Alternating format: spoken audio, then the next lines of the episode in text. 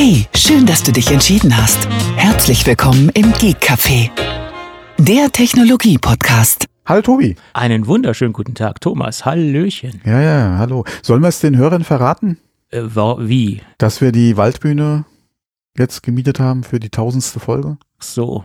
Ja, jetzt habe ich schon, jetzt habe ich es ja schon gespoilert. Aber man weiß ja nicht, ob da noch mal eine Pandemie dazwischen kommt. Ich meine, das ist, das ist ja noch ein bisschen. Wel- Welche hin. Pandemie? Ja, ja, keine Ahnung. Ich meine, da wird ja etwas über etwas über acht Jahre, gell? da über ungelegte Eier reden. Äh, Genau. Und, und vor allen Dingen über unseren Show-Presenter, der dann unsere, äh, ob der dann noch lebt, da haben wir auch schon drüber diskutiert. Das ist ja auch so eine Sache. Ne? Ja, okay, wir müssen uns da eh erstmal einigen. Du wolltest ja Mario Barth.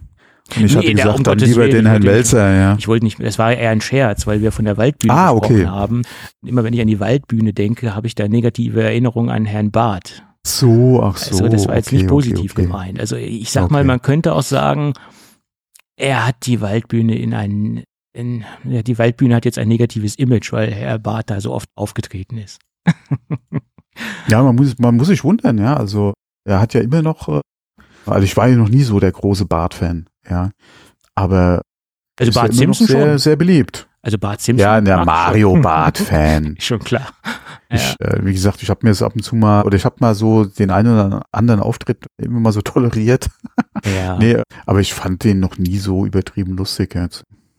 er ist auch, was man so hört von medialen Begleiter, Begleitern, die er so hat, wohl auch menschlich nicht so ganz Ah, fein geschliffen, sagen. sagen wir es Keine mal ganz Ahnung. vorsichtig. Also der, es Ja. gibt ja da so ein paar Starköche, die sich auch sehr negativ über Herrn Barth geäußert haben, so zwischen den Zeilen. Sagen wir es mal Wie gesagt, positiv. kann ich nichts zu sagen. Da erlaube ich mir auch kein Urteil. Ja, wenn man den einen oder anderen Podcast hört, dann kriegt man schon mit, was da so über ihn gesagt wird. Hast du noch Zeit, andere Podcasts zu hören? Du, ich höre den ganzen Tag Podcast neben meiner Arbeit. Ja. Anstatt Radio. Aber das habe ich schon öfter hier äh, kundgetan. Ja, ja. Man muss ja eine Marktbeobachtung vor sich nehmen. Vor sich nehmen ist auch schlecht. Man muss eine vornehmen, man muss sich eine Markt Vornehmen. hm. vornehmen, genau. Man Vornehmen. muss ja gucken, was die, äh, ich will jetzt nicht sagen Konkurrenz, weil Aber apropos Vornehmen, wo Ja. wir ja mittlerweile im März angekommen sind, das hast du von deinen guten Vorsätzen, hast du da denn einiges umsetzen können? gute Vorsätze dieses Jahr. Hm. Nö, Hattest du denn überhaupt welche? Eigentlich nicht.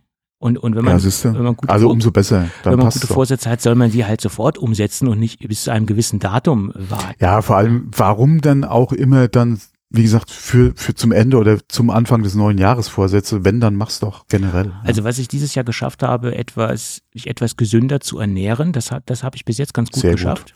Mhm. Mein, mein Fleischkonsum deutlich zu reduzieren.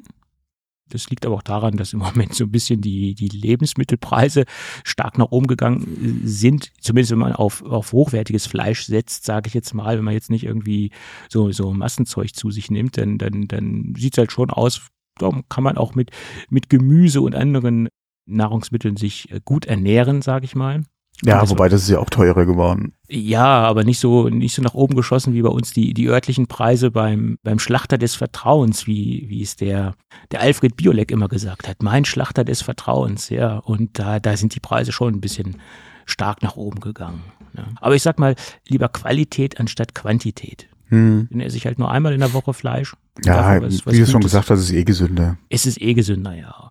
Hm. Und wenn man sich so ein bisschen mit der veganen Küche oder mit der vegetarischen Küche beschäftigt, da kann man auch. Ich wollte gerade sagen, vegan, um Gottes Willen. Äh, vegan, Aber nichts äh, gegen jeden, der sich vegan ernährt und der Ja. vielleicht auch aus gesundheitlichen Gründen Genau. dazu gezwungen ist. Mhm. Alles okay. Wie gesagt, ich esse sehr gerne vegetarisch. Ich habe Ja. auch schon lecker vegan gegessen, aber das wäre jetzt nichts, was ich speziell machen würde. Wie gesagt, vegetarisch, okay, alles gar kein Thema. Aber trotzdem mir gerade Milchprodukte oder so, gerade auch Ja, Käse oder Käse, darauf, ja, äh, ja. es wäre halt wirklich schade drum, ja. Ja. Das ist, das ist das Problem. Also auf Käse könnte ich ganz, ganz schwer verzichten, weil das ist schon, da gibt es schon leckere Dinge. Das ist wahr. Mhm. Aber ich habe mich mit so ein bisschen mit, mit Texturen aus, aus alternativen, also ich sag mal, ich habe mit Kidneybohnen versucht, einen Burger Patty zu produzieren und ich war erstaunt, wie gut das funktioniert, wenn man die richtigen Gewürze hat, wenn man die Ah, du meinst einen Gemüsebratling. Ja, ein, ein Fleischimitat. Ne, genau. Aber es kommt dem Burger Patty, also dem, dem Fleisch Burger Patty schon sehr nah. Also wenn man da ordentlich Gewürze dran macht, wenn man die Texturen imitiert, sag ich mal, kann man schon mit als Grundwerkstoff mit Kidneybohnen schon was Gutes zurechtbasteln, habe ich festgestellt. Brauche ich jetzt auch nicht unbedingt. Mich hat's interessiert. Wie gesagt, wenn, ja, nee, kann man ja machen. Da wird ja sowieso gerade industrietechnisch ja sehr viel gemacht. Mhm. Aber das ist, gerade wenn du es jetzt fertig kaufst, ist es ja auch schon wieder so hoch verarbeitet. Da nee, frage ich, ich mich dann auch, inwieweit würde das dann noch Sinn machen. Aber ja, das ist so eine Sache, die ich zum Beispiel jetzt für mich auch nicht unbedingt verstehe, dass man als Vegetarier oder als Veganer dann zu so Produkten greift wie einem pflanzlichen Schnitzel oder sowas ja. zum Beispiel. Ja. Weil ähm, muss ich dann was zubereiten oder will ich dann was haben als, als Vegetarier oder Veganer, was dann auch noch nach einem tierischen Produkt aussieht oder sich so nennt oder schmeckt? Also, wie gesagt, ich für mich bräuchte es jetzt nicht. Ja. Ich würde mir auch keine, keine Veggie Chicken, also Art Chicken McNuggets oder sowas zum Beispiel kaufen und mhm. zubereiten. Dann mache ich mir lieber was anderes aus den pflanzlichen Bestandteilen, die da drin sind. Ja. Das ist halt sowas, was ich jetzt für mich nicht unbedingt verstehe. Wenn ich sowas in einem Haushalt mache, wo, wie gesagt, die Kinder ähm, oder der Ehepartner, wie gesagt, sehr viel Fleischesser, die dann zwar das die das dann essen würden, ja, okay, dann kann man sich so halt arrangieren. Mhm. Aber ich für mich selbst bräuchte jetzt sowas nee. nicht unbedingt, ja. Das sehe ich genauso. Genau wie den Begriff veganes Leder. Leute, nennt es doch wie es ist. Nennt es Lederimitat. Es gibt kein veganes Leder, weil Leder verbinde ich mit ähm, mit, mit einem Naturstoff und nicht. Aber gerade, ja, aber das ist halt auch gerade das, warum es so genannt wird, damit halt jeder, jeder weiß, was Leder ist. Jeder ja, weiß oder aber es ist der, wie gesagt, der Begriff vegan ist ja auch sehr bekannt. Wenn du dann veganes Leder hast, weiß jeder, was gemeint ist. Ja. Dass, wie gesagt, du aus dass es kein Originalleder ist. Ja, aber ich finde es ich finde es keine korrekte Bezeichnung. Nennt es doch Lederimitat oder Kunstleder, wie es früher einmal hieß. Hm. Punkt. Ja, das ist aber, das ist halt das Hippe dann wieder. Alleine an dem Begriff vegan. Da kannst du auch nochmal fünf Euro mehr draufhauen. Das ist genauso, wenn du auf Lebensmittelverpackungen heute so einmal halt auch vegan liest, aber gerade laktosefrei äh, mhm. oder so Sachen bei Produkten, die das schon immer waren. Mhm. Jetzt wird's halt auf die Packung mit draufgeschrieben, ja. Ja, klar, es ist das, das, das Label, äh, was natürlich gerade so. Ja, oder, oder genauso die ganzen High-Protein-Sachen. Ja, da, da kommt Das ist auch noch mal so ein da, Thema. Da gibt es am Dienstag im, im, im Fernsehen eine schöne Reportage über diese High-Protein-Produkte. Zu viel Protein kann natürlich mhm. auch gesundheitsschädlich sein. Das kommt noch dazu. Der, ja, es ist halt auch hip. Ja. ja, die Dosis macht das Gift, das ist doch ganz klar. Ja, das ist ja bei allem so. Das ist genauso wie bei Schokolade oder, oder generell Zucker. Ah ja, ja, Zucker. Ich, kennst du diese Lobby-Werbung für, für Zucker, die es früher einmal gab? Mit Zucker lacht das Leben. Kennst du die noch, die es, im Fernsehen früher mal Boah, gab? Ja, ja, alle können mich jetzt bewusst nicht dran erinnern, aber. Das hat man jetzt hm. auch eingestellt. Schon vor zig Jahren. Ja, äh, Zucker ist nicht äh, so harmlos, wie es die äh, Industrie immer dargestellt hat, ja. Ähm, deswegen gerade mit dem wenn, wie gesagt, wenn man sich generell mit dem Thema bewusste Ernährung ja auseinandersetzt, gerade was jetzt Industrie, Zucker etc. betrifft und auch gerade bei Fertigprodukten, wo überall ja. wie viel Zucker und Salz dann ja auch drin ist, ja. Ähm, kann es einem da schon ein bisschen anders werden. Aber wir sind ja eigentlich kein Food-Podcast. Noch nicht. äh, genau, ja, noch nicht, ja. Wir sollten vielleicht mal bei dem Herrn Melzer nach einer Kooperation anfragen. Ja, ja. Ja. Mal, mal schauen, keine Frage immerhin benutzen wir den gleichen Podcast-Hoster, also wir haben ja schon ein bisschen was gemeinsam. nicht dieselbe Agentur, ja? Wir haben keine Agentur. ja, das ist nicht dieselbe Agentur, aber. Du hast das, ähm, das, böse, das, das böse Wort Agentur und Vermarkter angesprochen. Da hast du jetzt aber wieder ganz tief in eine Wunde gestochen bei mir. Nach einer Aussage. Ja, das ist auch ein Schwieriges Thema. Ja, Nach ja. einer Aussage von einem großen deutschen Vermarkter sind ja alle Podcaster böse und unseriös, die keinen Vermarkter haben und die sich selbst um ihre Werbepartner kümmern. Ja, das ja ganz böse, vor allem ganz unseriös. Ja, ja, ja, das ist eine steile These. Ne? Das ist ja, das ist in These. dem, in dem, das ist prozentual gesehen genauso unseriös, ja, wie er seine Provision verliert. Ja. Für ihn ist das natürlich so, das ist korrekt. Und ich äh, sag mal so, es ist teilweise auch unverschämt, was sich da Vermarkter für Provisionen abschneiden. Ich möchte da jetzt nicht alle über einen Kamm Das, scheren, äh, aber teilweise ne, ist das schon Das ist doch in krass. jeder Branche so, ja, ja. Aber gut, Das ist doch wirklich in jeder Branche so. Sobald da irgendwo einer dazwischen hängt, klar, die müssen ja auch ihr Geld verdienen, ja, die müssen ja ähm, ja klar. äh, sich das ja auch entsprechend entlohnen lassen, aber da sind ja wie bei allem, ja, sind die Grenzen äh, da ja fließend, ja. So ist es, genau. Solange der Service ja stimmt, den ich für meine oder für meinen oder für das, was ich bezahle, ja, dann, äh, wie gesagt, wenn, wenn die Leistung ja auch stimmt, okay, ja, das ist genauso wie beim Makler. Ja. Wenn die Leistung ja stimmt, bin ich auch durchaus bereit, für die Leistung entsprechend zu bezahlen. Mhm. Nur wenn dann ja das vorne und hinten nicht passt, ja, dann fragt man sich auch, wieso, weshalb und warum, ja. So ist es. Naja, natürlich. Es gibt in jeder Branche schwarze Mhm. Schafe, da hast du vollkommen recht. Das ist unabhängig davon. Ja. Bloß die Vermarkter, die ich bisher kennengelernt habe und mit denen ich bisher ein Gespräch geführt habe, die waren schon etwas, etwas gierig unterwegs für das, was sie mir persönlich an Leistung angeboten haben. Ich sag ja, das ist ja auch ein Geben und Nehmen, Ja. ja. Von daher, ist, ja, man ist ja nicht gezwungen, ja. Nö.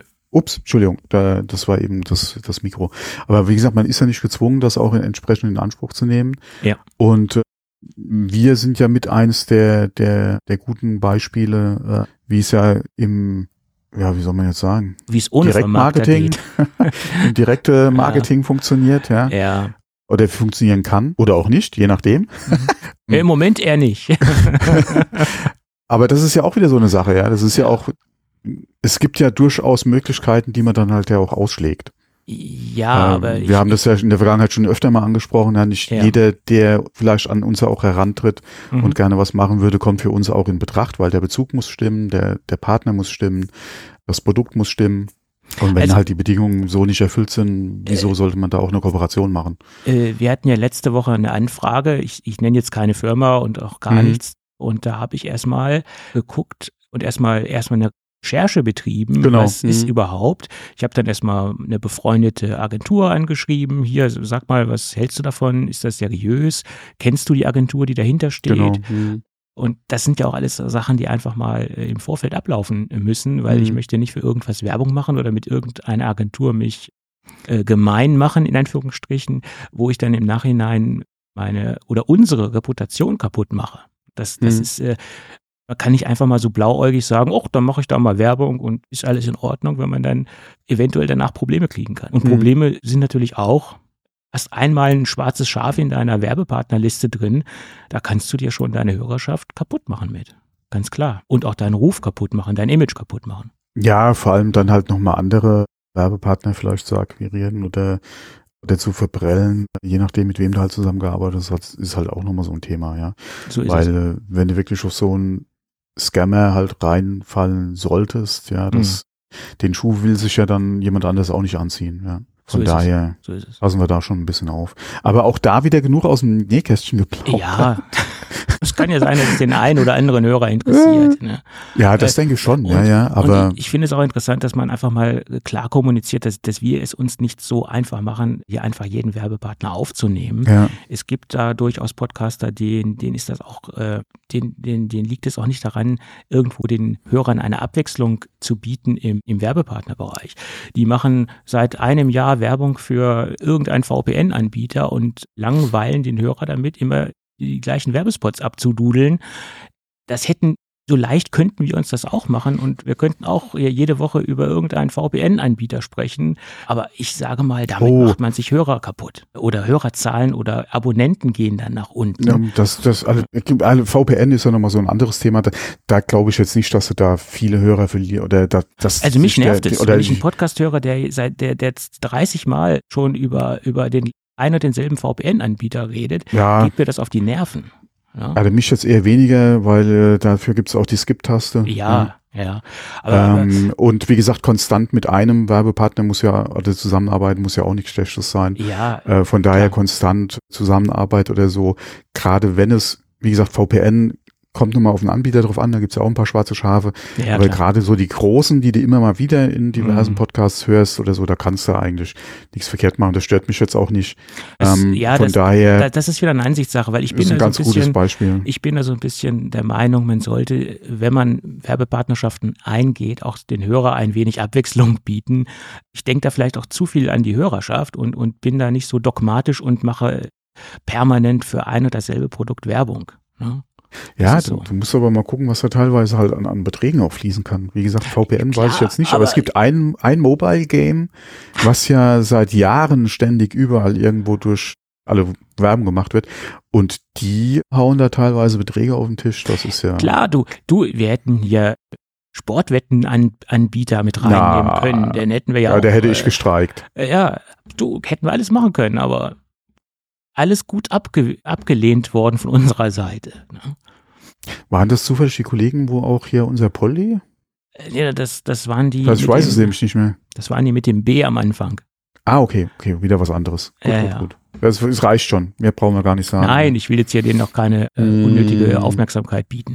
Nein, Hm. also ich möchte oder wir möchten damit nur zum Ausdruck bring- bringen, dass wir uns durchaus überlegen, welche Partner Mhm. wir aufnehmen und dass wir auch die Leute nicht nerven wollen mit unnützer Werbung und Kooperationen. So, aber genug aus dem Nähkästchen. Genau. So. Haben wir denn überhaupt was oder müssen wir noch ein bisschen aus dem Nähkästchen plaudern?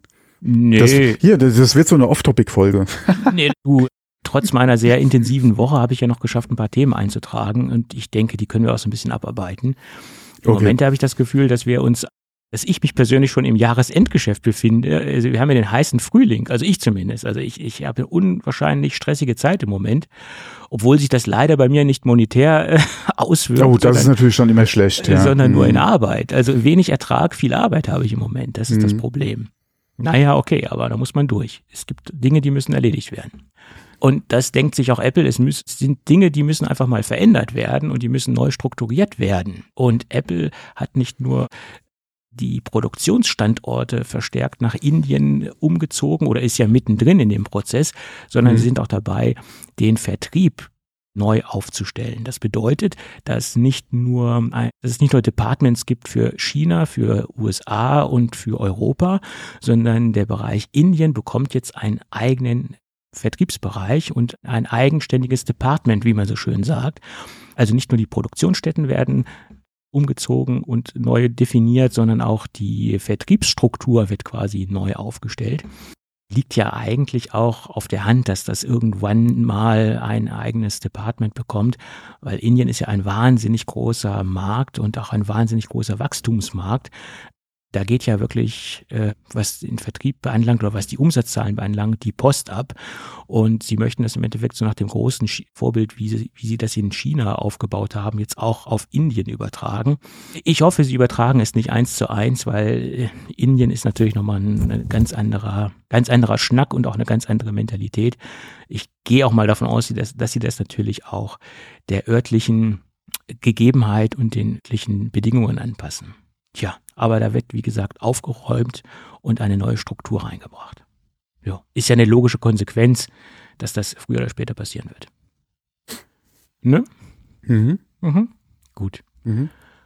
Ja, dann äh, habe ich ein Thema eingetragen, wo ich lange überlegt habe, ob wir überhaupt drüber sprechen, aber äh, da sah die Themenlage am Hm. Anfang der Woche noch so dünn aus, Wel dass ich welches ein, Thema meinst du? das iPhone 14 in einer ganz neuen Ah, Farbe. das, das Hauptthema die das, Woche. das Hauptthema meinst du? Hat das ja. hat die Neue Farbe, neues Glück? Ja, die Farbe ist mir mehr oder weniger eigentlich egal. Wenn ich jetzt, ich sag's mal ganz krass, wenn ich jetzt irgendwo ein iPhone sehen würde, was in einer bestimmten Farbe extrem günstig wäre, dann würde ich das nehmen. Also da, da bin ich relativ emotionslos, weil man klatscht ja sowieso eine Hülle hinten drauf, wenn man nicht gerade eine Ja, transparente, genau. Ja. wenn nicht gerade eine Das ist ja transparente, das, was ich bei, bei Gebrauchtwagen auch immer sage. Die Autofarbe ist eigentlich, ja gut. ist eigentlich fast egal, weil ist jetzt eh drin. Na, da sehe ich, das sehe ich ein bisschen anders. Ja, ich weiß. Deswegen habe ich es eben auch nochmal erwähnt. Ja, ja.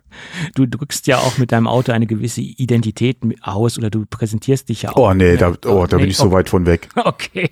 Da bin ich so weit von weg. Dann würde ich auch nicht das Auto fahren jetzt. Ähm, Ja, Also ich bin da jetzt, wie gesagt, klar, wenn ich das entsprechende Kleingeld hätte, würde ich auch entsprechend halt ein anderes Auto fahren. Äh, aber ich bin da wirklich so, Okay. Also das ist für mich, äh, wie gesagt, eigentlich nur ein Mittel zum Zweck. Mhm. Im Prinzip, klar sollte es jetzt auch äh, nicht unbedingt, äh, ja, ich sag jetzt mal keine Marke, klar sollte es jetzt nicht irgendwie so das der allerletzte Hobel oder sowas sein, ja, der gerade irgendwo kurz vorm Sch- Schrottplatz gerettet wurde, ja. Mhm. Aber ähm, ja, mein Gott, ich bin da sehr offen, ja. Das deswegen, wie gesagt, Farbe spielt da bei mir eigentlich auch nur eine untergeordnete Rolle. Mhm. Ja. Ja, ich bin, was das Farbspektrum anbelangt, eigentlich relativ breit aufgestellt. Aber es gibt Farben, die würde ich jetzt nicht unbedingt haben, haben wollen. Mhm. Äh, Es gab Zeiten, ganz, ganz, ganz, ganz früher, vor zig Jahren, da hätte ich gesagt, ein weißes Auto niemals. Und derzeit oder schon Oh. seit einiger Zeit sind weiße Autos ja total angesagt. Ich wollte, alle meiner ist ja weiß. Ja. Und ich hatte noch nie einen weißen und wollte unbedingt ein weißes Auto haben. Würde ich jetzt auch nicht mehr machen. Mhm. Ähm, aber ich, wie gesagt, zu dem Zeitpunkt wollte ich unbedingt weiß haben Mhm. und habe mich das erste Mal geärgert, weil das ist auch so ein Sonderweiß, Mhm. Sonderlackierung, ja, das irgendein, nee, Polarweiß nennt sich jetzt nicht von dem Autohersteller, aber wie gesagt, auch kein Standardweiß. Und beim ersten Lackschaden, den ich machen lassen musste, habe ich mich auch ein bisschen geärgert, aber egal. Äh, ist halt wie es ist. Ja. Nee, aber generell weiß würde ich mir jetzt nicht mehr anschaffen. Hm. Mhm. Tja. Gut. Außer es ist halt wieder, da steht einer, ja. Gesagt, Ich kaufe ja eh nur gebraucht, beziehungsweise Vorführ, oder Neuwagen oder so, sehe ich ja schon mal gar nicht ein. Ja. Außer klar, da steht halt da ein Weiß, was willst du machen? Ja, würde ich ihn auch nehmen. Aber das wäre jetzt nicht unbedingt so wie beim letzten Autokauf, wo ich gesagt habe, ich will jetzt unbedingt einen Weißen haben oder so, ja. Wenn er da steht und es passt alles okay, dann weiß, aber Äh, würde ich jetzt nicht gezielt danach ja. suchen, ja. Ja, ich war ja teilweise darauf angewiesen, weil ich ja immer so in der Vergangenheit immer Fahrzeuge genommen habe, die von einem VW-Mitarbeiter gefahren worden sind und das war dann immer so ein Jahr alt oder manchmal auch nur neun Mhm. Monate. Und dann musste ich quasi das nehmen, was er Hm. genommen hat, farbtechnisch. Und in der letzten Zeit haben wir uns dann schon abgesprochen, ja, was, was willst du denn gern mal für eine Farbe haben, wenn ich dann rausgehe aus dem Ganzen?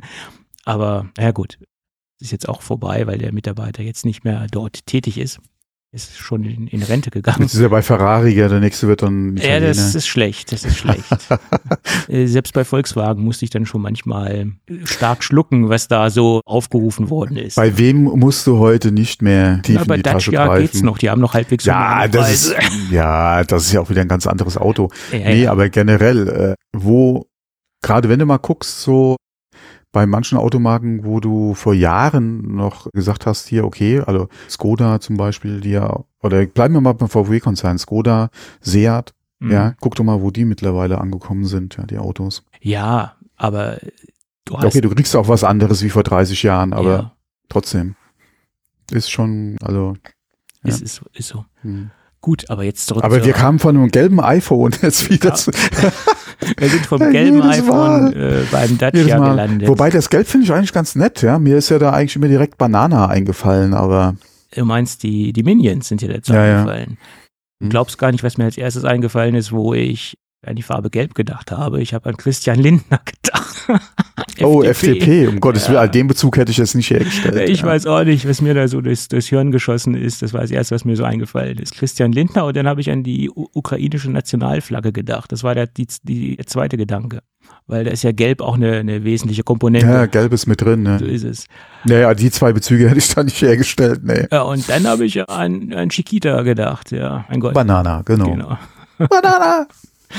So ist es. Also es ist eigentlich ein sehr krasses Gelb, was man so auf den Bildern sieht und sehr, Mhm. sehr kräftiges Gelb, habe ich das Gefühl. Ich habe es natürlich nicht im Original gesehen und gerade bei solchen, bei solchen doch starken Farben sollte man eigentlich schon mal einen Blick auf das Original werfen. Ne? Also Das, äh, ja, es ist halt. Da, da musst du, da, da ist es eigentlich schwer. Das ist genauso bei dem roten oder bei meinem blauen ja auch, ja. Da ist es Ja. eigentlich echt schade, dass du mittlerweile an der Front nur noch Glas hast. ja, das ist richtig. Weil du siehst ja von der Farbe im Prinzip nur noch, ist ja im Prinzip nur die Seite und, und die Rückseite, aber Ja. wann hast du dann, oder wann siehst du die mal? Es sei denn, Entweder, du schon transparente, transparente Hülle. Genau, entweder du hast eine transparente Hülle zum Beispiel, aber wenn du das im Case hast, ja, siehst du ja eigentlich, oder hast du von der Farbe ja im Prinzip fast nichts mehr. Und ja, das ist halt schon schade, dass man, wie gesagt, mittlerweile eigentlich nur so ein Stück Glas in der Hand hält, aber Ja. was willst du machen? So ist es. Es ist, wie es ist. Deswegen bin ich ja ein Freund von transparenten Cases. Das ist, das ist schon seit Jahren bei mir der Fall, dass ich immer wieder transparente Cases benutze. Und äh, da muss man natürlich ein bisschen aufpassen, was man da für eine Qualität nimmt, weil wenn man so was ganz Billiges nimmt, ist das Ding nach ein paar Tagen total zerkratzt. Also da muss man ein bisschen, ich sag mal, ein bisschen Geld in die Hand nehmen. Ja, aber besser das Case als das Gerät, oder? Äh, so ist es, genau. Mhm. Gut, aber jetzt nochmal ganz kurz zu der Farbe Gelb zurück. Was ganz interessant ist, dass sich nur die Standardmodelle, also nicht die Pro-Modelle, da gab es keine mhm. neue Farbe. Dieses Jahr, im letzten Jahr gab es dort auch eine neue Farbe, das haben die dieses Jahr halt nicht gemacht, sondern nur in der Standardserie, also die Plus-Geräte und die normalen 14er-Geräte. Und das Marketingkonzept geht ja recht gut auf, weil sie haben quasi mit einer ganz kleinen Veränderung ihrer, ihres Portfolios wahnsinnig mediale Aufmerksamkeit. Jeder spricht jetzt, oder fast jeder spricht und schreibt über diese Farbe. Und es gibt wahrscheinlich auch einige Kunden, die vielleicht darauf gewartet haben, wann kommt mal wieder ein gelbes iPhone, weil wir hatten ja schon mal in einer gewissen Produktreihe ein gelbes iPhone, nämlich das 5C war, glaube ich, das erste gelbe iPhone, was es gab. Und das iPhone 10R, das gab es ja auch mal in Gelb. Also es ist nicht eine ganz neue Farbkomponente oder eine ganz neue Farbvariante, das hatten wir alles schon mal. Ja, weiß auch immer. Es gibt ein gelbes iPhone. Yippie yay. Ja, entweder du bist halt so verrückt, dass du unbedingt dieses Gelbe haben willst und von deinem neuen 14er ja. jetzt so, so einen Umstieg nochmal auf das Gelbe dann machst. Ach, Aber okay. ich denke mal, dass ja gerade bei diesem Mid-Cycle ist ja eigentlich mehr so, die Leute, die du von deinem 13er, 12er ja noch nicht abgeholt hast, ja, dass die vielleicht jetzt mit dem gelben dann auf ein neues iPhone ja. umsteigen. Wobei ja. ich dann auch sagen würde, ah, so lange bis zum 15er ist es auch nicht mehr. und du zahlst jetzt für das Gelbe auch vollen Preis, ja, wart doch erstmal ab, ja, was mit dem 15er kommt. Ja. Aber klar, wer, wer ein gelbes haben will, soll sich jetzt ein gelbes kaufen. Mhm. Mir fehlt generell, egal ob es jetzt das iPhone Pro ist oder die anderen Pro-Geräte, finde ich die eh, oder fehlt mir da ein bisschen Farbpalette. Ja, das könnte generell ein bisschen besser ausgestattet sein bei Apple, was jetzt so die Farbauswahl betrifft, aber naja, in, in der Gott, man muss halt nehmen, was man kriegen kann. In der ja. Standardreihe, wenn du jetzt ab da hast du ja eine relativ große Farbauswahl. Bei den Pro-Modellen ja, ist es ein bisschen weniger, aber bei den Ich sage ja, bei den Pro, ja, ja. Ja, gut. Da halten sie sich auch farbtechnisch ein bisschen bedeckt. Da gibt es ja hm. keine richtig kräftigen Farben. Das ist ja den, Was eigentlich, was wirklich schade ist. Ja, ja also so ein Product Red im Pro-Bereich, das, das wäre doch interessant. Zumindest mal das, ja. ja. Wie gesagt, ich würde mir da noch gerne ein paar andere Farben, vielleicht dann auch mal nicht nur so was Gedecktes, sondern auch was, was Poppiges wünschen. Aber da hält halt Apple auch so die, die einzelnen Modelle halt auch so ein bisschen separat, was halt so die Farben betrifft. Ja. Aber das, das Farbkonzept, das zieht sich ja durch die komplette Produktpalette. Du siehst ja, ja. ja auch kein MacBook Pro in einer poppigen Farbe. Ja, ich sage ja, ich würde mir generell bei den Pro, also nicht bei den iPhones, sondern generell bei den Pros halt ein bisschen mehr Farbe wünschen. Ja, klar. Aber das ist ja das Grundkonzept, äh, die Pro-Geräte etwas dezenter mhm. gestalten und die ja, ja. Konsumergeräte etwas farbenfroher gestalten, mhm. sehen wir auch beim iMac 24 Zoll. Ja. Das ist ja auch da mehr weniger ein Konsumergerät. Ja, ja an nichts, kein, es ist allerdings auch da gerade, wie gesagt, keine Überraschung, dass dann gerade die, der ganze Skin-Markt oder auch dieser Case-Markt halt so groß ist, wie er halt ist bei Apple, mhm. ja, weil die Leute doch so ein bisschen individual oder individualisieren wollen, ja. Und wenn man mal guckt, wie heißt diese, dieses, dieses Skins nochmal? Die Firma? D-Brand, kann das sein? D-Brand, genau, was ja. die ja hier an, alle, ja. was die alles anbieten, komplett durch die, durch ja, oder für im Prinzip alle Produkte von Apple, ja. äh, was du da kriegen kannst, das ist schon. Ja, das ist, glaube ich, auch so in diesem Bereich der, der Skins von der Qualität soll das so der Goldstandard sein. Ich habe ich habe zwei Bekannte, die, die schwören auf die Brand und ich habe mir das auch mal angeschaut, wie das so ist von der Verarbeitungsqualität und das macht schon einen sehr guten Eindruck. Mhm. Wäre mir allerdings ein bisschen zu wenig Protektion auf dem Gerät. Das ist so. Mhm. Allerdings könnte man ja auch einen Skin drauf machen und über das Skin nochmal eine transparente Hülle. Dann hat man den vollen Wie man es mag. Genau. Okay. Ja, wie man es mag. Ähm, über, über Farb und Farbauswahl kann man ja wirklich sehr viel streiten oder diskutieren. Das ist halt so. Ja, ich hatte es ja im Podcast auch schon mal erwähnt. Ich hatte mir das iPhone, als ich mir es bestellt hatte, ja in Rot bestellt. Ja. Und äh, meine Frau äh, war da so begeistert, die hat mir es dann gleich mal geklaut. Ja, es war dann ihrs. Äh, hast du Product Red genommen, nehme nehm ich ja, ja. Mhm. ja. Ich hatte mir Product Red bestellt und ja. wie gesagt, sie fand, war von der Farbe so begeistert, dass wir dann erstmal oder dass ich das Gerät ja erstmal abgeben musste. Du musstest, du durftest es abgeben. Ja, das, genau. Das klingt so, als ob du da so stark unter den Kartoffeln stehst. Du durftest es abgeben, du, oder? Ja. ja, genau, ich durfte, ja, ja. Ich wurde gedurftet. Ja, Gut. Ja, wo wir gerade bei Farben waren, da, da, ist doch ein schöner, schöner Punkt, wo wir überleiten können. Diese Woche gab es mal wieder aus, aus verschiedenen äh, Bereichen oder aus verschiedenen Richtungen Gerüchte zum MacBook Air. MacBook Air 14, jetzt ja schon 14 Zoll, um Gottes Willen, nein, 13 Zoll und 15 Zoll. Obwohl wir könnten jetzt mal ein neues Gerücht aufbringen. Es gibt eine neue Zollgröße in den, bei den MacBook Airs. 14 Zoll. Das wäre auch mal nicht schlecht. Mal gucken, wie weit das Gerücht voran, vorankommt. nee, oder aber, was draus wird, ja, bis es beim letzten dann. Mhm. Aber ich so glaube. Stille postmäßig. Genau, genau. Also MacBook Air 13 und 15 Zoll, da gab es verschiedene Punkte von, von im Endeffekt drei Protagonisten. Einmal Mark Gurman, einmal 9 to 5 Mac und einmal hat sich der Mr. Ross Young dazu geäußert und alle haben ein wenig unterschiedliche Thesen dazu aufgestellt, was den Zeitrahmen beanlangt.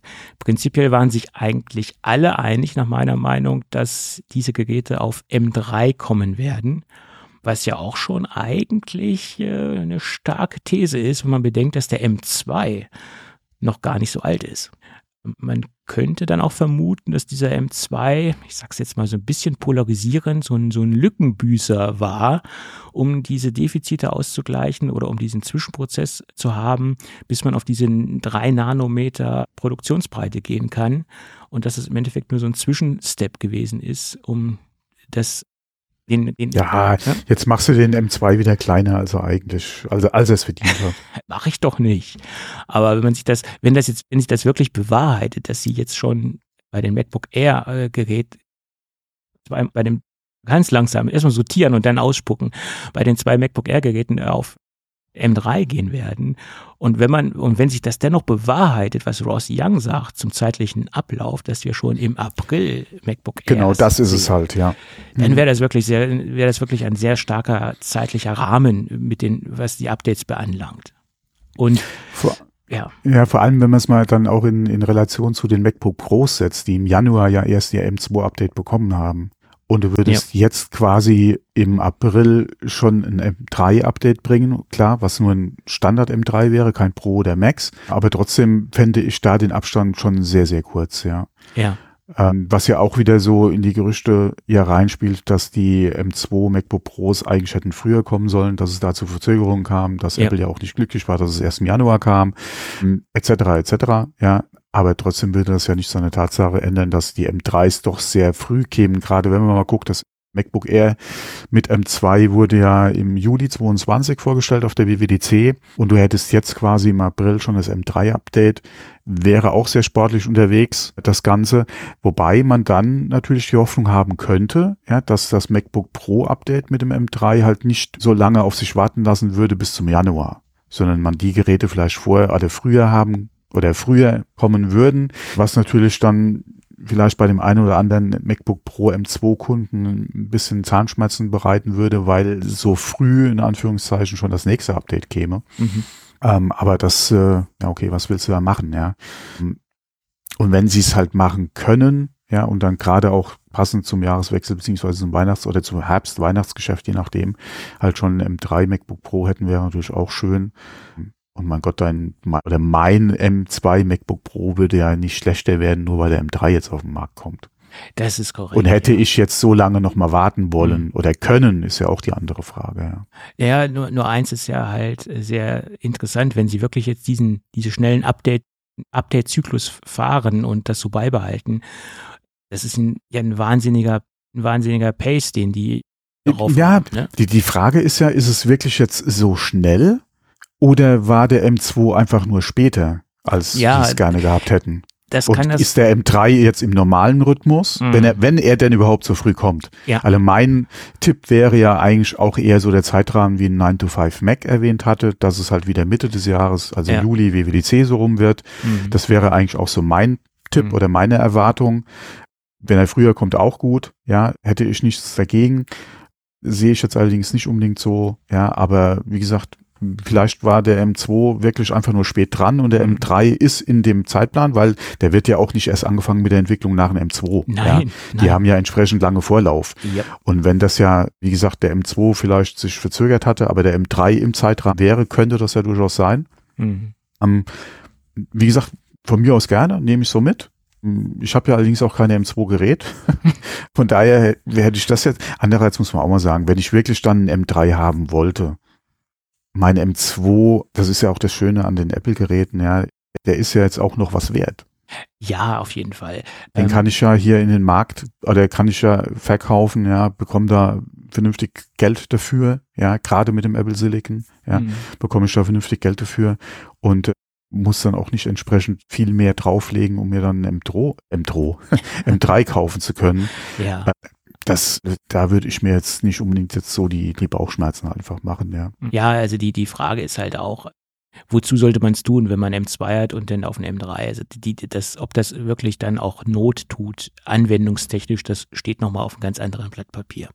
Vor allem ist auch die Frage, wie viel mehr Leistung hätte der M3 im Vergleich zum genau. M2? Und vor allen Dingen, wir reden ähm, ja dann ähm. auch von, von der Standardvariante vom M3 und ich denke, gerade in dem Standardbereich wird es da jetzt nicht so exorbitante Differenzierungen geben zum Standard M2. Ja, muss man mal abwarten. Es ist ja nicht nur dann vielleicht das bisschen Takt mehr oder die, die fünf Punkte mehr jetzt in irgendeinem Benchmark, sondern ja, ich würde mir da erhoffen, dass die Akkulaufzeit halt auch nochmal ein bisschen nach oben gehen kann. Ja.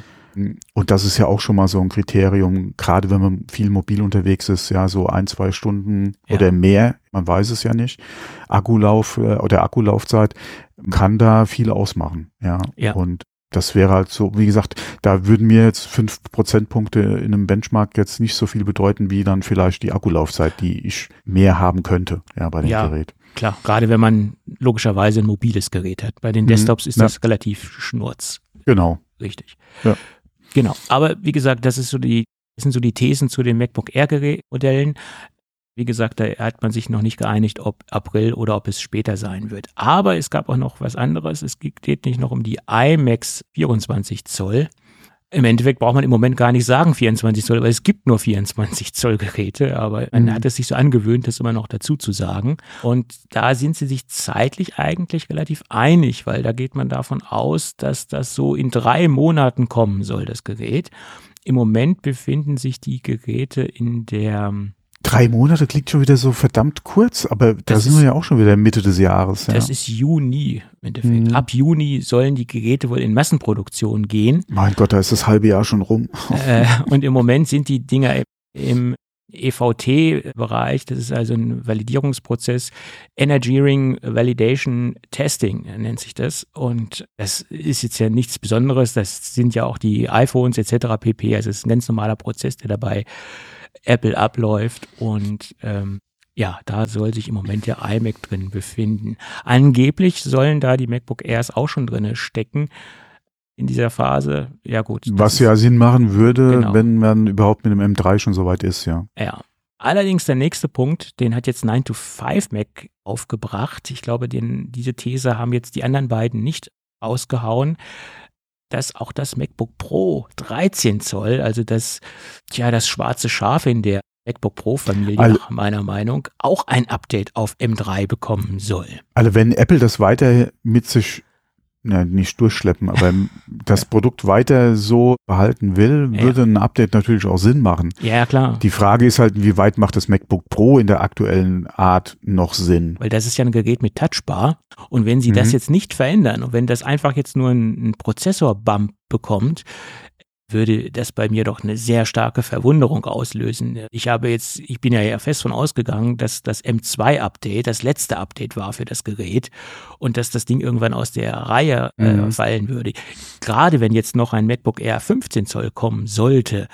Und ja, okay, 13, 15 ist nochmal so ein Unterschied, ja, gerade klar. als günstigen Pro-Einstieg, aber ja. da ist das Pro 13 Zoll heute noch ein Pro, gerade wenn man mal die aktuellen Geräte sieht.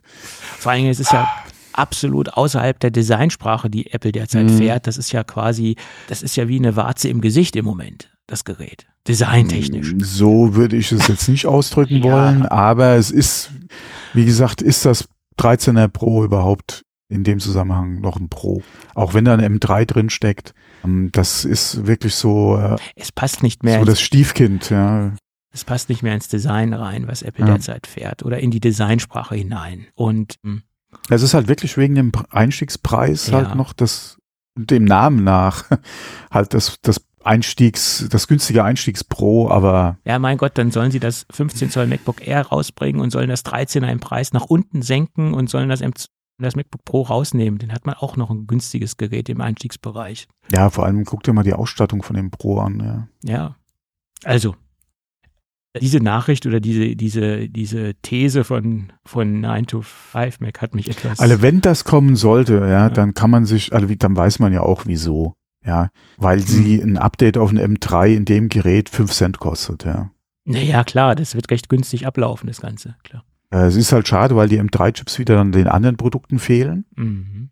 Ähm, aber äh, mein Gott, das ist wirklich, weil sie es können, ne? weil es wahrscheinlich wirklich nichts kostet, das Gerät auf eine M3, also in Anführungszeichen nichts kostet, ja, auf eine M3 zu bringen. Aber ansonsten macht es doch, Und ich kann mir nicht vorstellen, dass das Sinn, ja. daran liegt, dass sie ein Gerät mit Touchbar noch durchschleppen wollen. aber es verkauft sich ja anscheinend noch Ja. gut. Ja, ansonsten wäre es ja auch weg.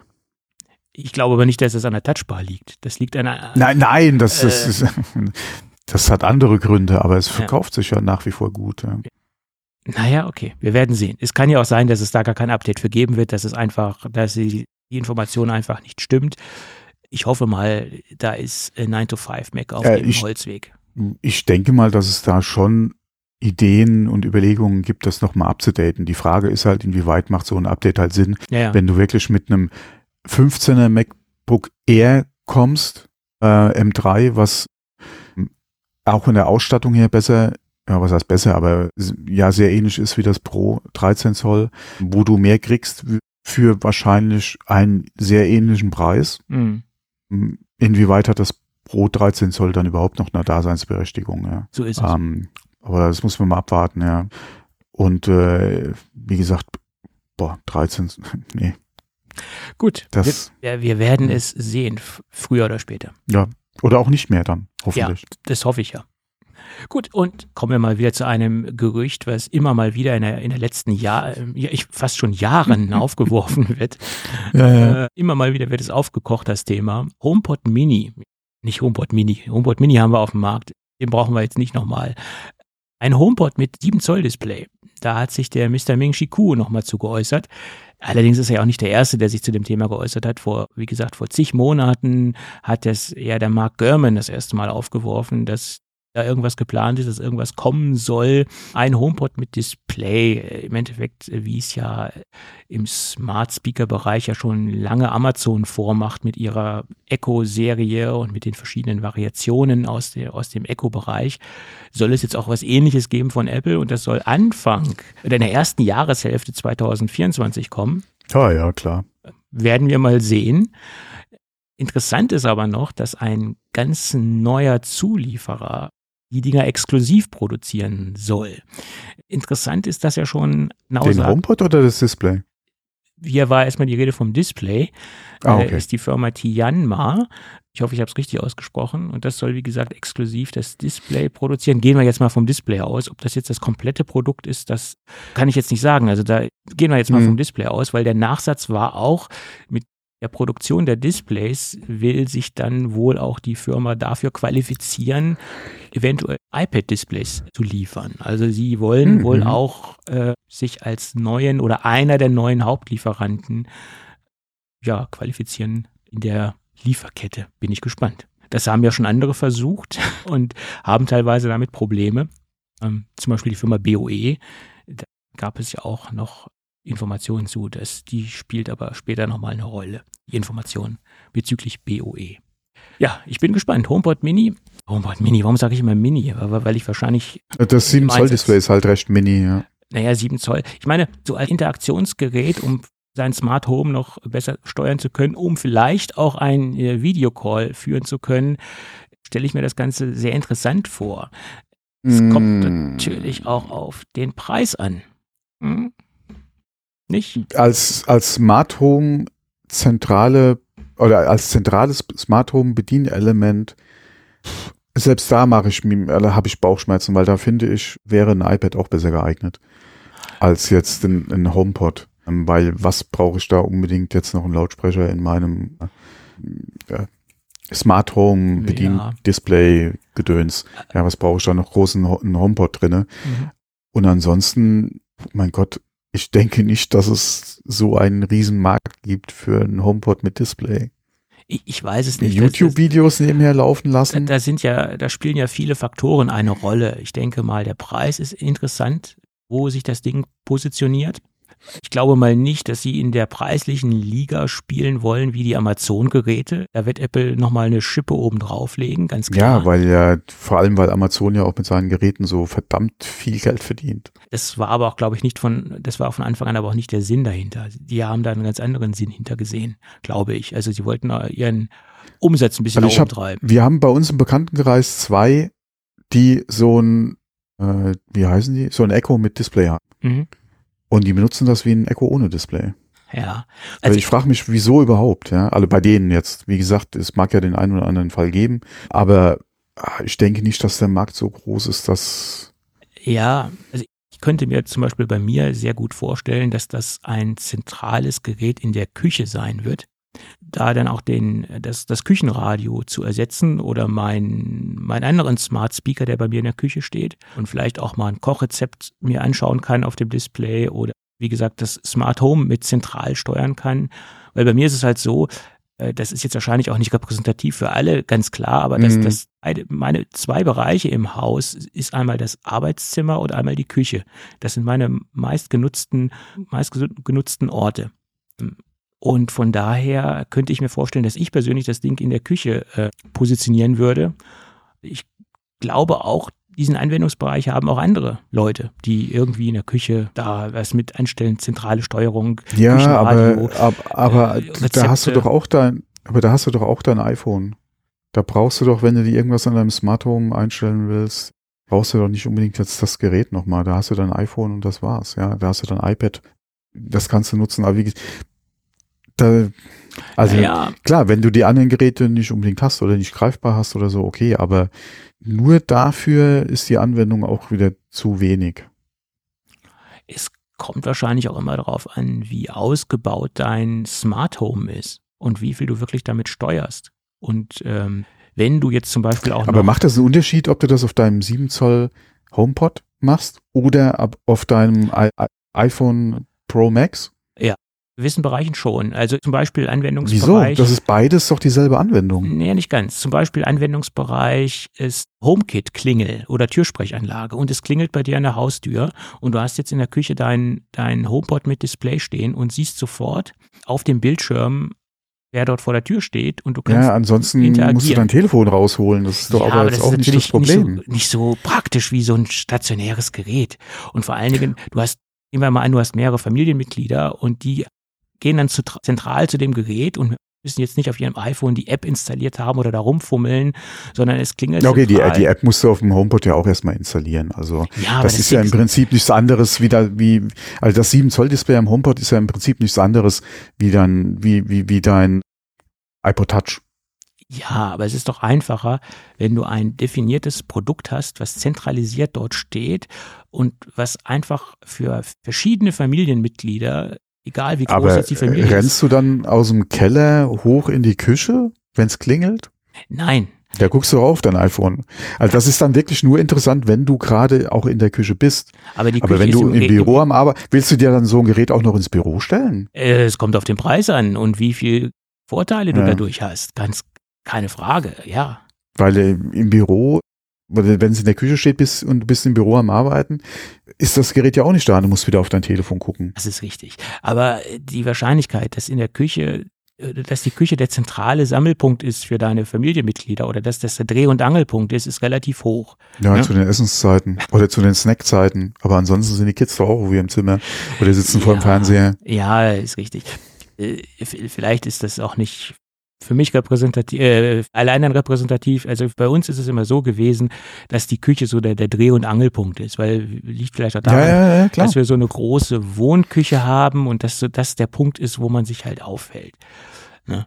So ist es. Ja, das ist ja auch klar. Nur, wie gesagt, das ist halt zu den Stoßzeiten so. Früher, bei uns war das ja auch so, ja. Äh, da hattest du allerdings auch den Platz dann, wie gesagt, Küche, Esszimmer etc. Da wurden von uns ja dann auch die Hausaufgaben gemacht, ja Da war die Mutter noch da, die hatte schon beaufsichtigt, beziehungsweise die hat halt Ja. im Haus gearbeitet oder in der Küche gekocht. Ja. Du hast deine Hausaufgaben da gemacht, ja, du warst da im Blick. Das, aber das heutzutage ist das doch alles anders. Das mag sein, ja. Das ist ja alles nicht mehr so. Mhm. Oder zum Großteil ist es nicht mehr so. Mhm. Von daher, wie gesagt, also ich tue mir schwer für einen Anwendungsfall für so ein Gerät. Ja gut, ich, ich Ähm, persönlich. wir hatten ja in der Vergangenheit schon mal bei den Gerüchten drüber gesprochen, auch Ja. gerade was halt YouTube betrifft, Ja. was vielleicht nochmal so Rezepte betrifft, ja, dass du dann quasi, was du ja in anderen Geräten eingebaut hast, dann vielleicht da separat nochmal auf dem Homeboard mit Display nutzt, ja, dass du da deine Rezepte hast und dann da halt guckst, ja, oder deine Kochvideos hast und guckst und danach halt in der Küche dann vielleicht am Kochen bist oder so, ja. Wie gesagt, YouTube, Musikplaylists hoch und runter nebenher laufen lassen, Musikvideos. Oder aber, ja, dein, deine Musik, ja, m, darüber dann nochmal machst. Aber das sind ja auch Sachen, die kannst du ja heute schon mit deinem HomePod und iPad oder iPhone machen. ja, klar, das ist richtig. Es kommt, Also ich tue mir echt schwierig mit dem Anwendungsfall für das Gerät. es ja. kommt auch darauf an, was wird drauf alles funktionieren. Äh, zum Beispiel. ja, das ist ein iOS-Gerät, also was wird da drauf das, das wissen funktionieren? wir ja noch nicht, ob das wirklich ein iOS-Gerät werden wird. Es kann ja sein, dass Aber wenn es ein Display bekommt, was soll da anderes laufen? HomePod OS? äh, angepasst Was vielleicht noch eingeschränkter Ja, ist als das deine. weiß man ja dann macht nicht. das ja gar keinen Sinn. Das weißt Also wenn, dann muss auf diesem Display all das laufen können, was auf deinem iPhone läuft. zum Beispiel. Weil ansonsten macht das ja gar keinen Sinn. Ja, wir werden sehen, was, was da kommen wird oder was Weil nicht wenn du kommen da wird. drauf keine, keine iOS, also keinen App Store hast, Hm. mit dem du deine ganzen Programme oder mit deinen ganzen Apps nutzen kannst, die du aktuell schon auf iPad, auf iPhone und iPad nutzen kannst. Wenn das da nicht funktioniert, sondern du wirklich nur Anwendungen hast, die speziell für den HomePod sind, dann macht das meiner Meinung nach noch viel weniger Sinn, dass du dem Gerät ein Display f- drauf machst. Stimmt. Ist aber auch die Frage, wie Sie es preislich positionieren und wie Sie das Gerät einordnen. Wenn Sie da jetzt sagen, das ist eine, eine zentrale Smart Home HomeKit Steuerzentrale und sie ist relativ günstig in Anführungsstrichen. Sie ist günstiger, als wenn du dir jetzt ein iPad kaufen würdest. Dann könnte ich mir schon vorstellen, dass es, ein, dass es einen Sinn ergibt in irgendeiner Weise. Es ist immer die Frage, was. Also das Gerät muss definitiv günstiger sein als ein iPad. Ja, eben. Alleine schon unter der Tatsache, dass das Ding fix irgendwo steht. Dann fällt auch so die Diskussion ein bisschen weg, aber mein iPad, also mit dem iPad kann ich auch alles machen und ich kann es mitnehmen. Wie, wie gesagt, du kannst das Ding nicht iPad-preismäßig bepreisen, weil du ja auch den Vorteil, den dir ein iPad bietet, ja, mit den Möglichkeiten, die du einfach hast, in dem Sinn, was jetzt Mobilität betrifft, einfach nicht da ist. Ähm, und dann ist halt die Frage, 7 Zoll iPad Mini Bereich, ja, wo kannst du das dann halt preislich irgendwo positionieren? So ist es.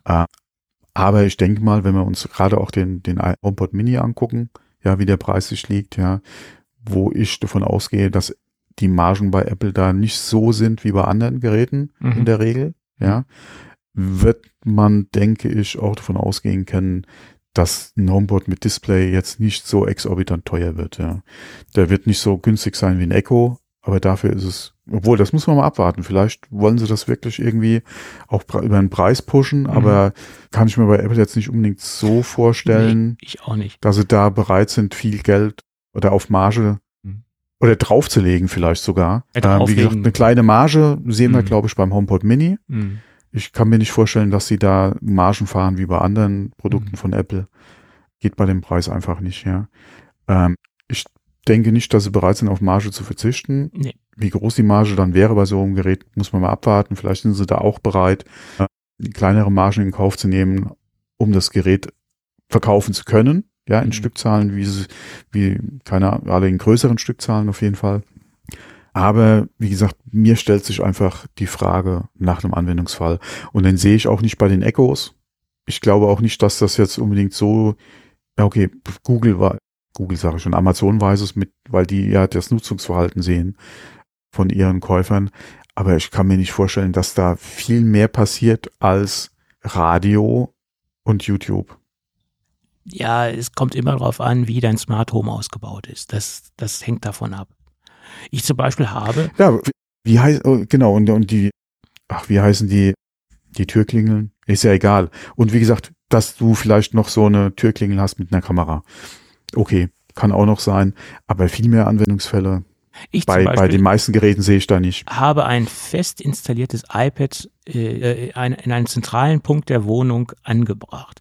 Aus dem Grund, dass es eh nur dafür da ist, Smart Home zu steuern, Videos, Ja, äh, Videokameras. Das ist ja das, was ich vorhin gesagt habe mit Ja. ein iPad, ja. Genau, aber Mhm. wenn jetzt so ein Ding günstiger wäre als ein iPad und genau diese Aufgabe Ja, übernimmt, dann Ja, wäre das ein tolles Ersatzgerät dafür. Ja, ja. Und noch einen HomePod-Lautsprecher mit eingebaut hätte. Mhm. Also das ist die Das Frage. Ganze für 199 Euro.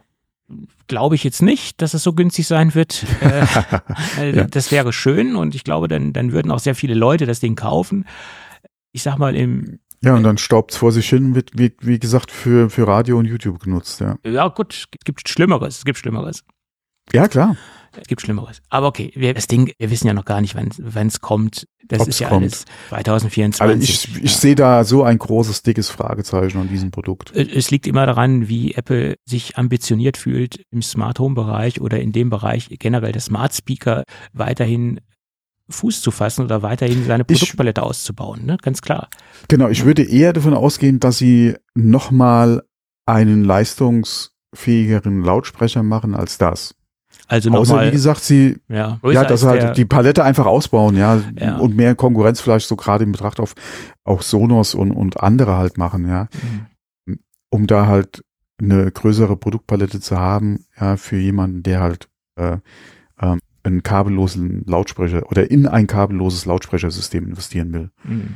ich nenne es jetzt mal absichtlich nicht Smart Speaker, mh, aber wie gesagt, der halt da dann bei Apple nicht nur den HomePod Mini oder den HomePod haben will, sondern da vielleicht noch ein anderes Gerät. Die Frage ist, wie gesagt, welchen Einsatzzweck will Apple mit diesem Produkt einfach abdecken? Ja, klar. Und da muss schon ein bisschen, also für mein Verständnis muss da mehr kommen als YouTube und hm, HomeKit.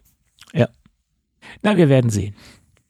Oder auch nicht. Weil, wie gesagt, für mich ist da ein riesengroßes Fragezeichen dran. Genau. Aber vielleicht wird ja dann auch auf dem kommenden HomePod mit Display die neueste App aus dem Hause Apple drauflaufen, nämlich Apple Music Classical ist ein ein ausgegliedertes, eine ausgegliederte App aus der aus Apple Music heraus, startet am 28. März. Man kann sie jetzt schon runterladen und wird sich dann quasi wie aus magischer Hand 28. aktivieren.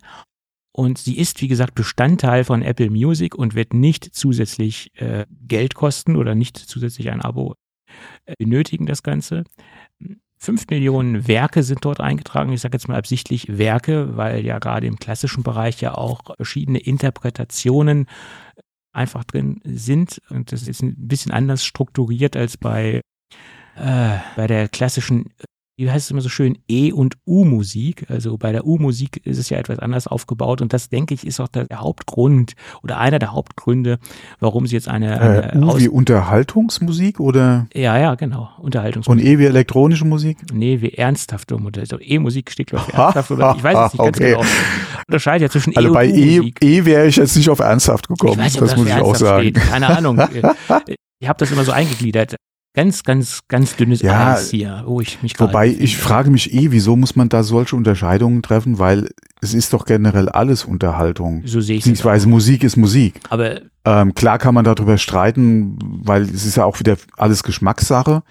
Ähm, ist, ist jetzt äh, zum Beispiel äh, Techno Musik, ja. Da ja, mag einer drüber diskutieren, genauso wie ist Metal Musik und sind die einzelnen Unter oder die verschiedenen Arten von Metal ist es Musik und für den ein- oder ist klar oder inwieweit klar okay Klassikmusik äh, aber wie gesagt da kannst du ja diskutieren wie du willst aber es ja. ändert ja nicht seine Tatsache dass es Musik ist ob der eine das als Musik empfindet ist eine andere Frage aber das, da sind wir wieder bei der Geschmackssache. äh, Das ist halt so. ja genau Geschmack Und, Geschmack lässt sich ähm, vortrefflich vor, vortrefflich streiten So ist es. Und ich kann es auch nicht, ich meine, dieser ganze Klassikbereich hat sich ja so ein bisschen in den letzten Jahren aufgeweicht. Es gibt natürlich noch diese Hardcore-Classic-Fans, keine Frage. ich Aber- würde sagen der Schlager hat sich aufgehoben beziehungsweise ja, aber auch die- der Klassikbereich, wenn ich mir anschaue, dass jetzt zum Beispiel so ein David Garrett versucht, so ein bisschen frischen Wind in die, in die Klassik reinzubringen oder vor zig Jahren hatten wir ja mal diese, Ah, diese- da ist ja auch wieder die Frage, inwieweit sind dann solche Interpreten überhaupt noch Klassik-Interpreten? darüber kann man sich halt auch streiten. Ja. Ich glaube, aufgeschlossene Classic-Fans sind dem, wie gesagt, positiv gegenübergestellt, aber so diese hardcore verknöcherten Ich wollte gerade sagen, die, die, bei den Hardcore-Fans sieht's, oder, oder. Ja, genau, aber das ist ja auch wieder eine Frage. Was heißt Fans, aber. Äh, das ist ja auch wieder eine Frage. Äh, so ein äh, etwas älterer Herr, der total der Klassik-Fan ist, wird sich wahrscheinlich mit den Werken von David Garrett jetzt im Normalfall nicht so anfreunden, aber es ist vielleicht auch, David Garrett ist vielleicht auch. Oder mit der Interpretation dann, ja. Genau, Mhm. David Garrett ist vielleicht aber auch ein gutes Mittel, um junge Hörer für die Klassik zu Ja, begeistern. ne? Sagen wir Äh, guck mal, guck mal, wie, wie Sophie Mutter, An Sophie Mutter, ja. Mhm. An-Sophie Mutter, genau, Mhm. an, ja, das An habe ich eben unterschlagen, genau, An-Sophie Mutter. Mhm. Das war ja auch teilweise so schon in der Diskussion, inwieweit ist das dann, äh, Ja, da, aber da gab es ja noch eine krassere, da gab es ja vor zig Jahren diese Ja, ja, asiatische mhm. Geigerin May, Vanessa May, wie hieß die nicht Vanessa May? nee, nicht, nicht Vanessa May, nein, nein, nein, nein, nein, das ist wieder jemand anders. Aber da gab es jedenfalls so, Ja, eine, doch. so eine Geigerin, die vor zig Jahren Aufsehen, äh, die auch so Art, die so wie David Garrett unterwegs war, also auch sehr viel moderner das Ganze interpretiert hat. Aber jetzt sind wir schon wieder auf einer ganz anderen Diskussionswelle. Wir wollten eigentlich über das, Ah, ja, nee, nee, nee, das, vielleicht war das mein Fehler eben. Wie schreibst du dieses Mai oder May? Äh, Weil mit Vanessa May habe ich ja die Sängerin und Die du meinst wahrscheinlich Sängerin, die, genau. M, die M-A-E und das ist Genau. die Geigerin. genau, Heißen die, beide Vanessa, sehe ich gerade. Ja. Ich habe mal kurz bei Google eingegeben. genau. Und die Geigerin, die hat ja vor zig Jahren auch einen wahnsinnigen Hype erlebt mit ihrer, mit ihrer Musik oder mit ihrer Kunst, sage ich jetzt mal. Ist das nicht die, die in ihren Musikvideos da beim Geigespielen auch getanzt hat? Und hier, oder wechsle ich die jetzt auch wieder? Es kann sein, dass es die war. Ja.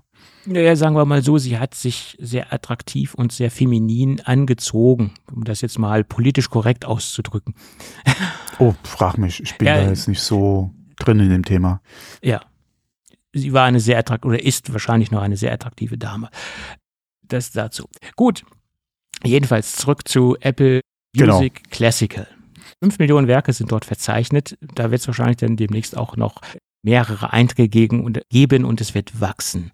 Und einer der Hauptgründe wird wahrscheinlich der sein, dass sie eine angepasste Suchfunktion haben, die auch dem klassischen Musikfreund gerecht wird, weil es ja auch danach geht, einen in dem, in dem klassischen Katalog sich zurechtzufinden. Das ist ja alles ein bisschen anders strukturiert als bei der Popmusik oder bei der Hardrockmusik oder wie auch immer oder bei der Unterhaltungsmusik, wie wir es eben schon erläutert haben. Da sind ja die Suchfunktionen oder die, der Aufbau der Kataloge ganz anderer. Und ich denke, das ist auch ein, eine Hauptsäule, warum sie diese Musik-App ausgegliedert haben oder das klassische Verzeichnis ausgegliedert haben.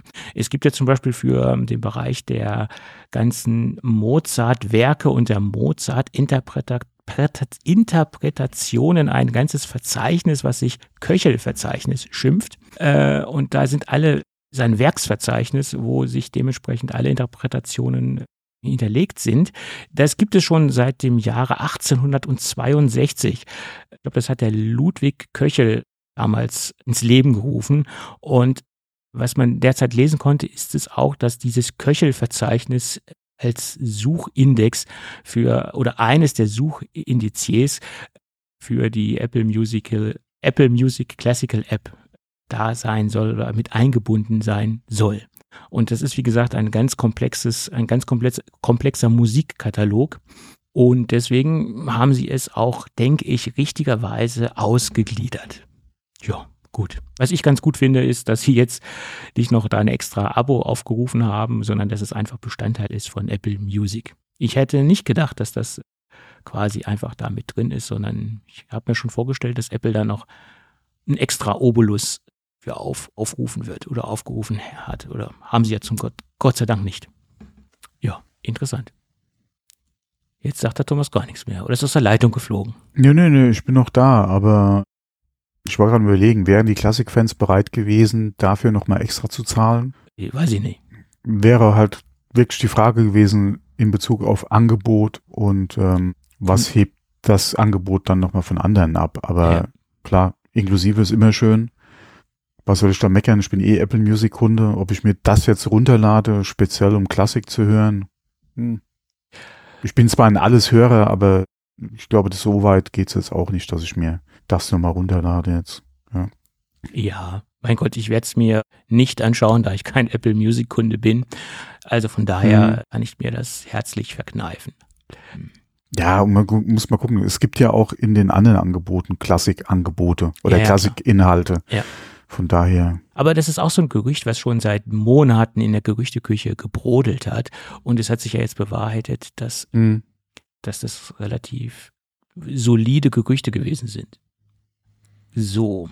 Ja, und wo wir gerade bei Musik sind, Sonos hat so ein paar neue Lautsprecher vorgestellt. Das ist jetzt weniger, wird man hören, ob es interessant ist oder nicht. Ich habe die Dinger noch nicht live gehört und ich weiß auch nicht, ob ich die Chance bekomme, mir das mal anzuhören.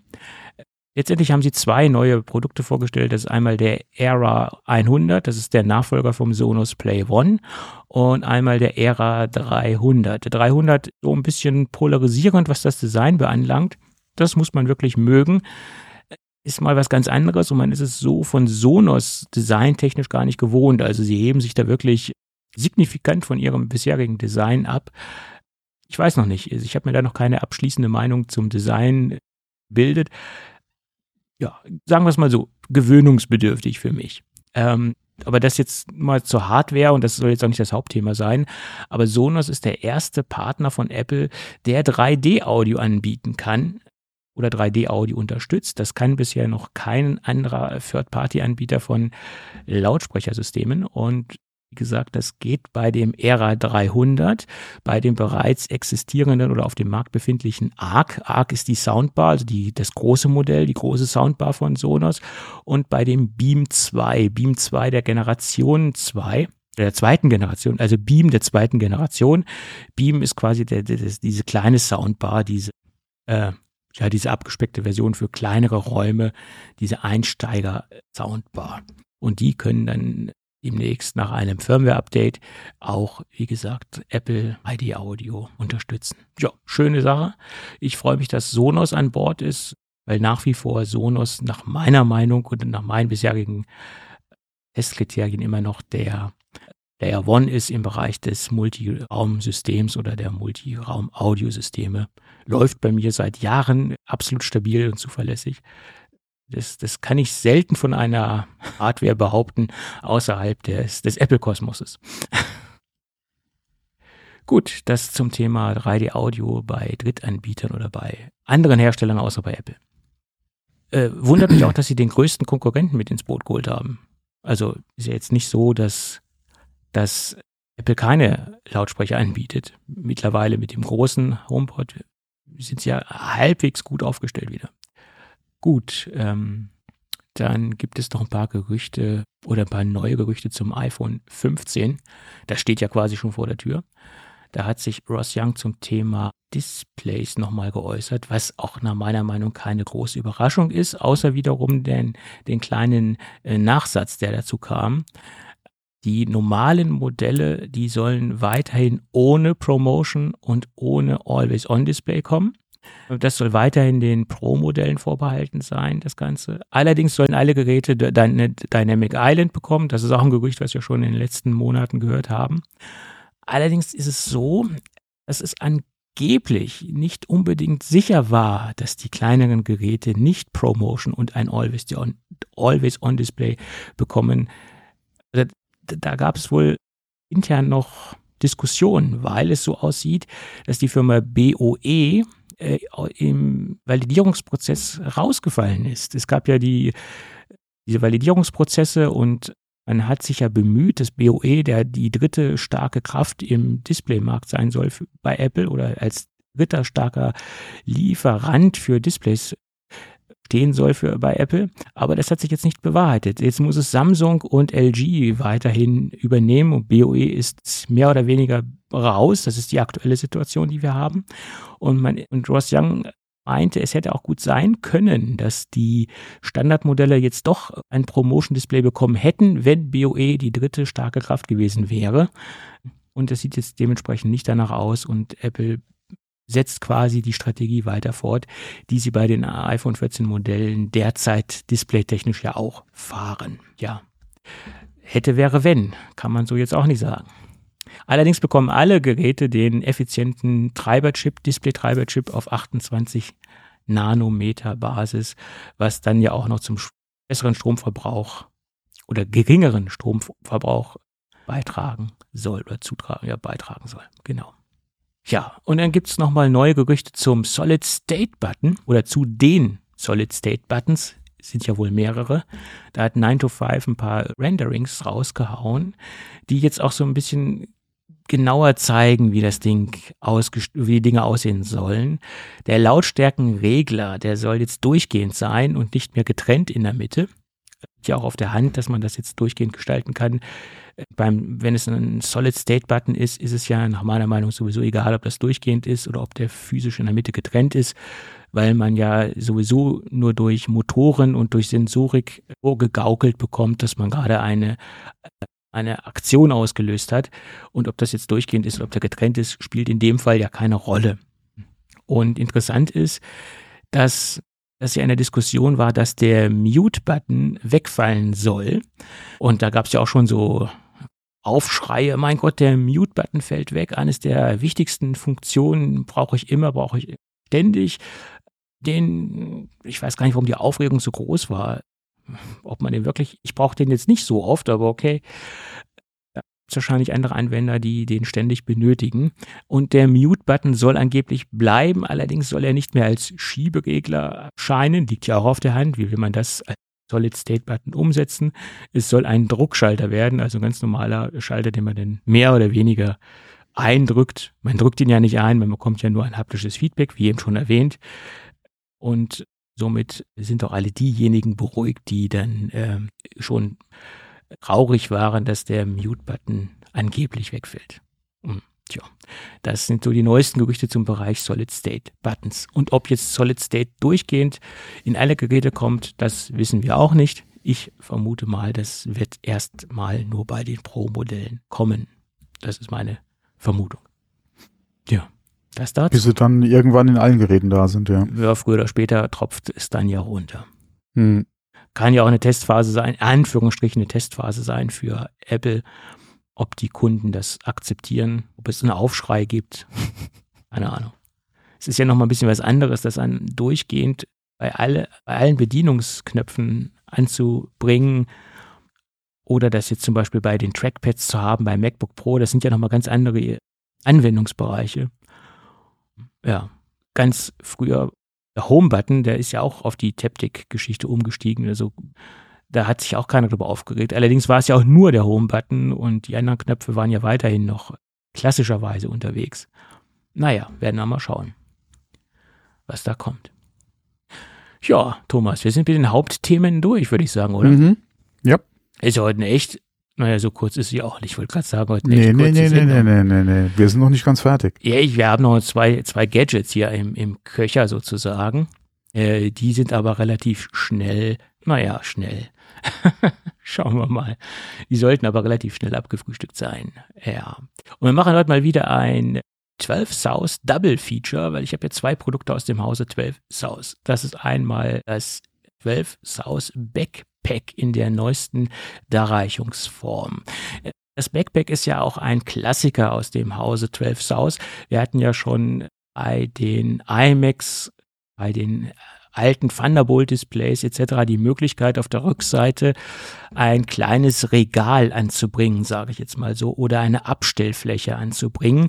Das hat sich hat, darum hat sich eine sehr große Fanbase gesammelt, gerade wenn man die Geräte zu einer Wand hinstehen hat und man sie von hinten quasi nicht einsehen kann, hat sich das Ganze zu einer sehr interessanten Ablagefläche etabliert und es haben sehr, sehr viele Kunden im Einsatz. Ich sehe es immer mal wieder, bei Kunden, dass da so ein Backpack hinten dran hängt, wo man dann eine externe Festplatte draufpacken kann, wo man ein, ähm, eine Dockingstation draufpacken kann, wo man das relativ gut versteckt hat, was nicht im Blickfeld ist äh, und wo man dann so ein bisschen sein ganzes Gelumpe hinten auf so ein kleines Regal draufpacken kann.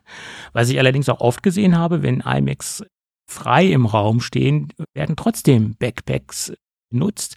Und da wird dann einfach mal so ein Deko-Element draufgestellt, irgendwas Repräsentatives, ja, vielleicht auch eine kleine künstliche Blume oder was weiß ich. Also das habe ich auch schon mal gesehen. Also man kann es nicht nur benutzen, um irgendwelche Dinge zu verstecken, sondern um auch Dinge zu repräsentieren, je nachdem, wie der iMac oder auch das Studio-Display oder respektive bei den alten Backpacks äh, das Thunderbolt-Display aufgestellt ist. So, und wie ich es eben schon sagte, es gibt jetzt eine neue Generation die angepasst ist auf zwei neue Apple-Produkte. Naja, was heißt zwei neue? So neu sind die Apple-Produkte jetzt auch nicht. Aber man hat jetzt quasi die Backpacks angepasst auf die aktuelle Produktsituation von Apple.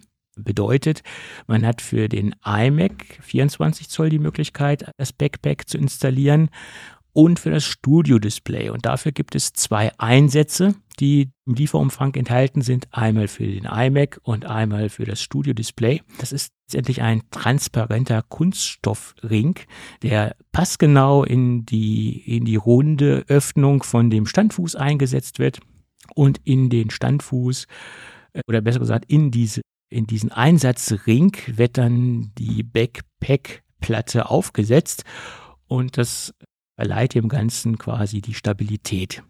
Stabilität sind wir beim Stichwort. Man sollte da jetzt nicht so riesen Gewichte draufpacken. Also ich sage mal ein Standard Hub oder zwei, drei, zweieinhalb Zoll Festplatten, da, da sehe ich kein Problem drinne. Aber wenn man gewichtstechnisch das Ganze so überschreitet, könnte es sein, dass das nicht unbedingt äh, lange standhalten wird, das Ganze. Interessant ist, dass jetzt auch noch ein, ein kleiner variabler Befestigungsgurt mitgeliefert wird. Das finde ich sehr interessant, wenn man zum Beispiel einen, einen USB-Hub darauf abstellen möchte, kann man das Ganze mit so einem, einem farblich passenden Befestigungsgurt am Backpack festziehen und er hat auch ein, ein, bisschen Variabilität drin, also das kann man auch größentechnisch sehr gut anpassen, weil der Gurt halt recht gut einstellbar ist auf die Größe zum Beispiel von dem, was man dort festschnallen will. Ja, man kann jetzt zum Beispiel auch drei Platten übereinander legen und die dann festschnallen etc. Und der Gurt ist quasi größentechnisch anpassbar. Ja, gut. Also der das Backpack ist so ein kleines Add-on für das aktuelle Studio-Display und für den iMac. Finde ich persönlich ein, ein sehr praktisches Gadget. Sowohl für Dinge, die man verstecken möchte, als auch Dinge, die man repräsentieren möchte. Gut, das dazu. Jetzt das zweite Produkt ist der 12 South High-Rise Pro für MacBook. Äh, das ist letztendlich eine Weiterentwicklung vom High-Rise Pro oder vom High-Rise in der normalen Edition. Der High-Rise hat sich oder zeichnet sich im Prinzip dadurch aus, dass man eine stufenlose Höhenverstellung hat für die MacBooks also für die MacBooks, die man auf einen MacBook-Stand packen möchte. Jetzt fragt sich der ein oder andere Hörer oder Hörerin, ja, warum stufenlos? Was, warum ergibt das Sinn oder warum kann das Sinn ergeben? Ja, da gibt es erstmal zwei Anwendungsbereiche oder zwei Anwendungsfälle. Wenn man das Gerät vor sich aufbauen möchte und seine optimale Arbeitshöhe einstellen möchte, also den optimalen, das optimale Blickverhältnis, die optimale Arbeitshöhe zum Display ist es natürlich interessant, dass man das Gerät optimal auf seine Arbeitshöhe anpassen kann. Das ist für diejenigen interessant, die zum Beispiel eine externe Tastatur anschließen, eine Maus und das Gerät vor sich positionieren möchten. Da gibt es eine Menge Leute, die das halt so handhaben, wenn sie mit MacBooks arbeiten. Es gibt aber auch die Leute, die zum Beispiel ein Studio-Display vor sich stehen haben und das MacBook links oder rechts daneben stellen möchten als zweites Display. Und da hat man bei vielen Monitor-Stands von marktbegleitenden Herstellern das Problem, dass man die Arbeitshöhe vom oder die untere Linie vom vom Display des MacBooks nicht mit der unteren Linie des Studio-Displays oder des externen Monitors generell anpassen kann. Dadurch, dass diese Höhen mal so ein bisschen vordefiniert sind, wie man die, die Stands einrichtet. Viele Stands haben auch gar nicht die Möglichkeit, die Höhe zu verstellen. Als Beispiel gibt es ja auch Produkte aus dem Hause 12 South, die eine statische Höhe haben. Also es gibt jetzt nicht nur den High-Rise Pro, es gibt ja auch andere Stands von, von 12 South, die kann man jetzt nicht in der Höhe verstellen. Da hat man eine vordefinierte Höhe. Und hier hat man halt die Möglichkeit, die untere Linie vom MacBook Pro Display und die untere Linie vom Beispiel jetzt Studio Display auf eine, auf eine Ebene zu bringen.